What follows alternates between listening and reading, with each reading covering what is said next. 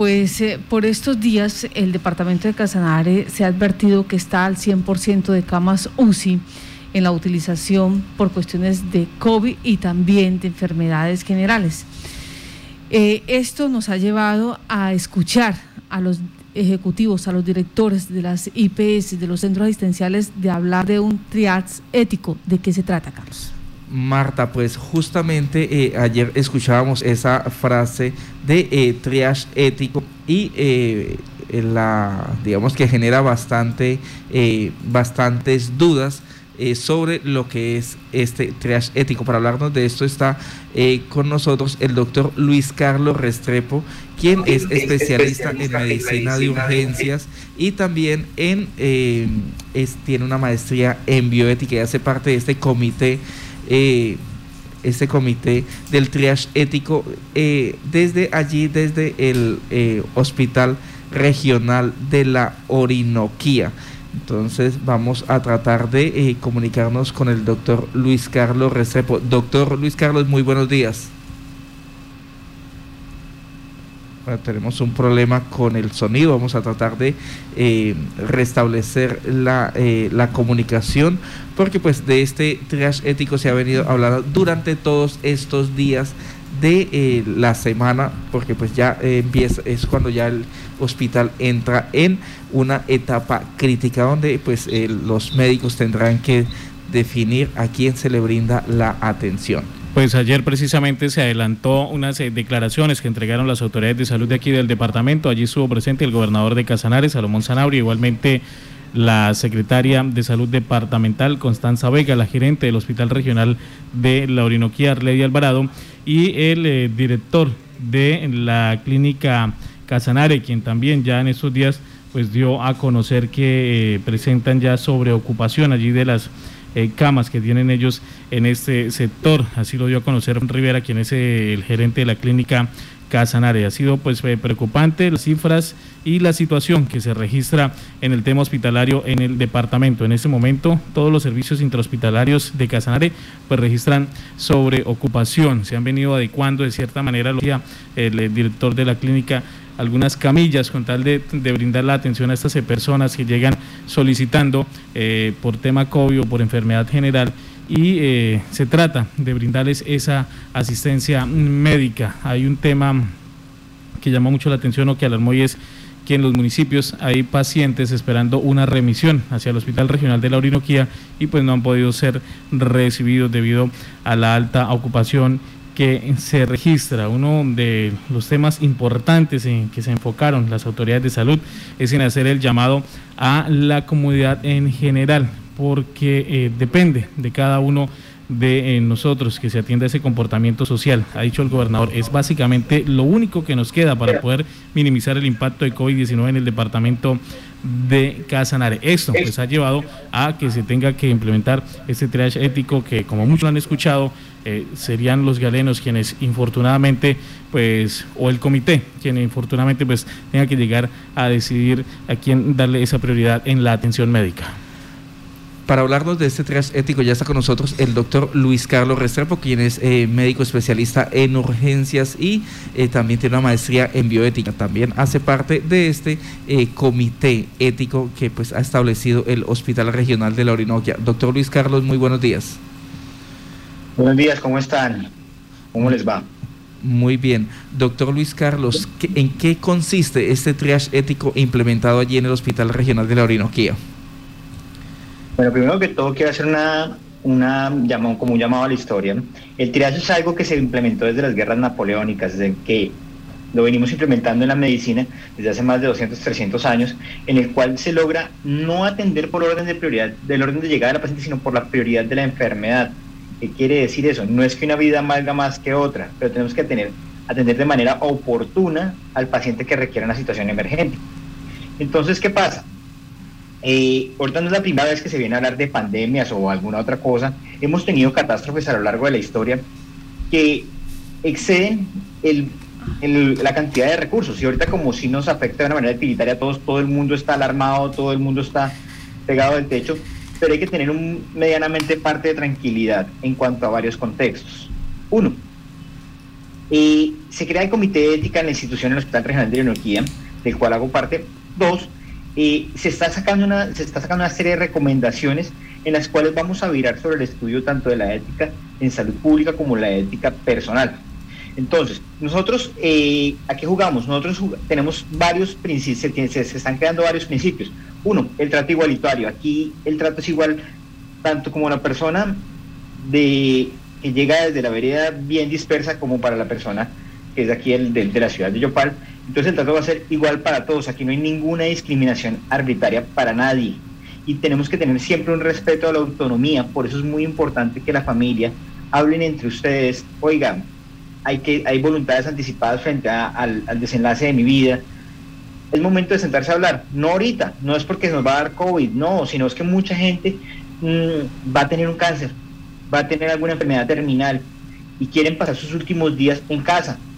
Pero la familia, el hijo, el nieto empecinado en que no, hay que llevarlo, hay que hacerle de todo. Venga, ya el abuelo dijo que quería pasar sus últimos días sentado en su chinchorro, viendo, tomándose un café.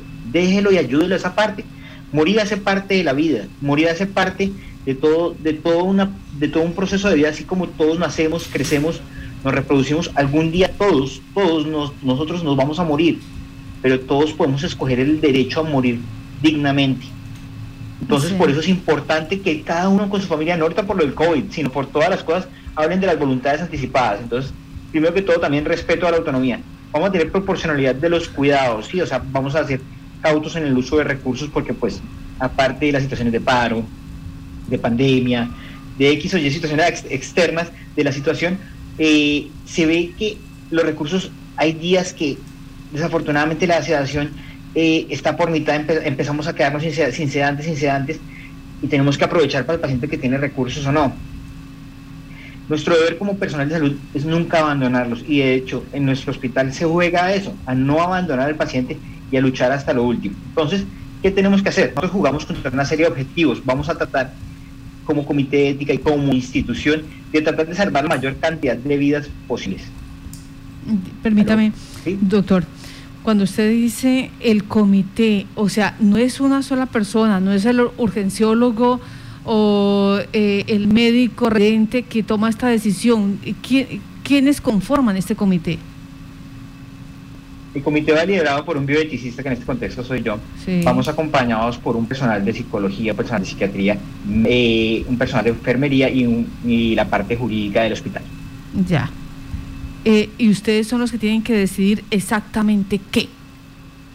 No, señora. No sé, o sea, nosotros no tenemos que decidir. Las decisiones ya están claras y para, para uno establece unos scores de severidad para la atención de los pacientes. ¿Qué quiere decir eso? Y nosotros objetivamente, médicamente se puede plantear la severidad del cuadro basado en ciertos exámenes, basado en el estado clínico y paraclínico del paciente.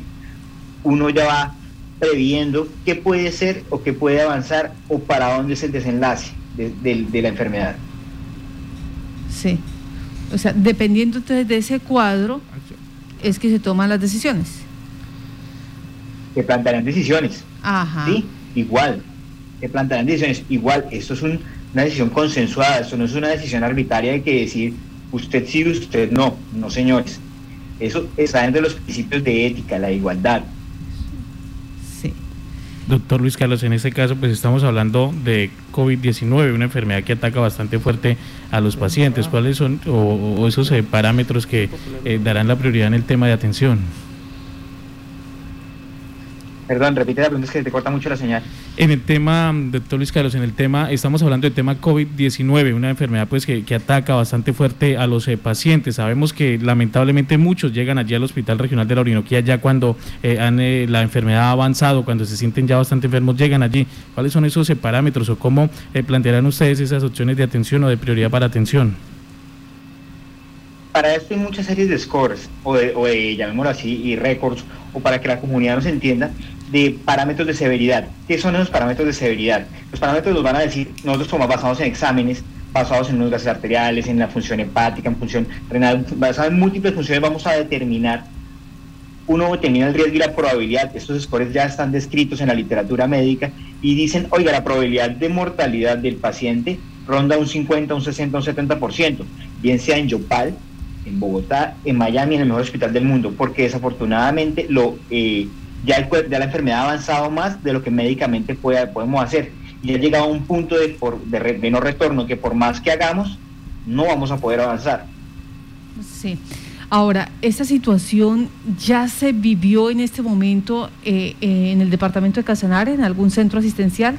¿Ya se ha tenido que hacer uso de este comité de eh, valorar estos cuadros y mirar estas múltiples funciones para decir eh, qué paciente, pues su enfermedad progresó tanto que ya no hay retorno? Aló. Bueno, quedó congelada la imagen, tenemos problemas con la comunicación. Estamos hablando sobre el trias ético, una situación que se va a presentar o se está presentando o estamos a puertas eh, de que se genere y eso es lo que estamos tratando ya hoy de averiguar y adicional de eso, pues todas las connotaciones que tiene. Doctor, ¿nos escucha? Ya, ya le escucho mejor, se te cortó la señal, qué pena. No, tranquilo. Les eh, estaba eh, preguntando en este momento, ¿esta situación ya se presenta en el departamento de Casanare? Se te corta, qué pena. bueno, usted nos ha explicado cómo es que viene funcionando el triage ético, eh, los parámetros de severidad en cada una de las enfermedades, la situación de funciones que se pierden, eh, los, los extremos de las enfermedades y su progresividad, que es lo que obliga a tomar estas decisiones. ¿Esto ya se está presentando, este triage ético en el departamento? No llamamos triage ético, o sea, diariamente nos vemos abocados todo el grupo de especialistas yo hago parte del grupo de especialistas de no COVID. Los grupos de especialistas de COVID diariamente se ve abocado a ver desenlaces de pacientes. Si uno tiene que prever, uno ya medianamente mm, basado en literatura médica dice, oiga, por más que hagamos no avanzar. Y también tenemos que hablar, es momento de hablar con la familia, que gracias a Dios hemos tenido unos buenos canales de comunicación, ¿sí? que gracias a Dios a todas las cosas que se han hecho, llamadas, videollamadas, eh, se ha logrado que la familia mm, haga parte y empiece a elaborar un duelo ¿Por qué? Porque es que tenemos que mm, saber en qué momento parar. También hace parte saber en qué momento decir ya no más, ¿sí? Porque también es prolongar un sufrimiento.